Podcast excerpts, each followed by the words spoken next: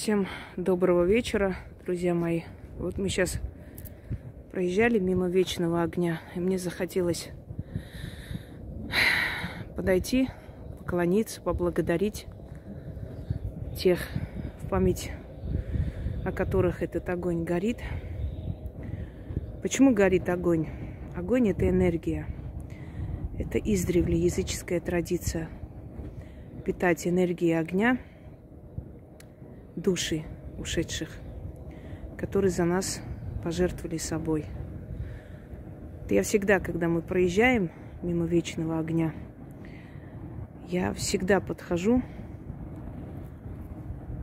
если есть возможность подойти, и благодарю тех, кто отдал свою жизнь ради того, чтобы мы с вами жили.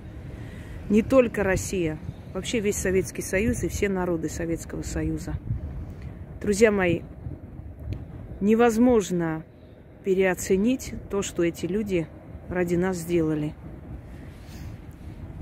Потому что вот благодаря их жертве и тому, что они отдали свою жизнь за нас, мы все существуем как нации, как народы.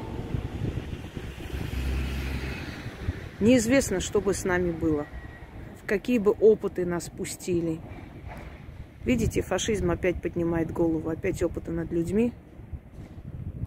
Считается делом нормальным. Никто не осуждает. Наоборот, как мы уже увидели, все встали на защиту фашизма. Это говорит о том, что нам дремлить нельзя. Иначе это все опять поднимет голову. Вечная вам память всем, кто отдал свою жизнь ради того, чтобы мы жили. И не только воины Великой Отечественной войны, и воины Первой мировой войны, и после всем солдатам, всем российским офицерам и рядовым, которые спасали людей в Приднестровье, которые отдали свою жизнь в Чечне, в Армении, да везде. Вечная память. И новым героям, героям нашего нового времени. Захарченко, Гиви, Моторола. Их перечислять очень долго. Спасибо вам, ребята. И пусть ваша жертва будет не напрасной. Вечная вам память. Вечный огонь – это самое малое, что можно сделать для вашей памяти. Еще рассказать нашим детям, внукам. Представьте, молодые жизни ушли в историю. Просто ушли в историю. Невероятная вещь. Очень тяжело, но свобода не дается легкой ценой. Плата за это кровь.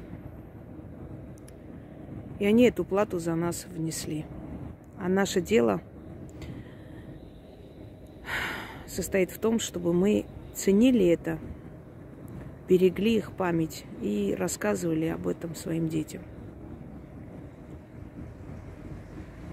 Всем ушедшим воинам за свое Отечество вечная слава и вечная память.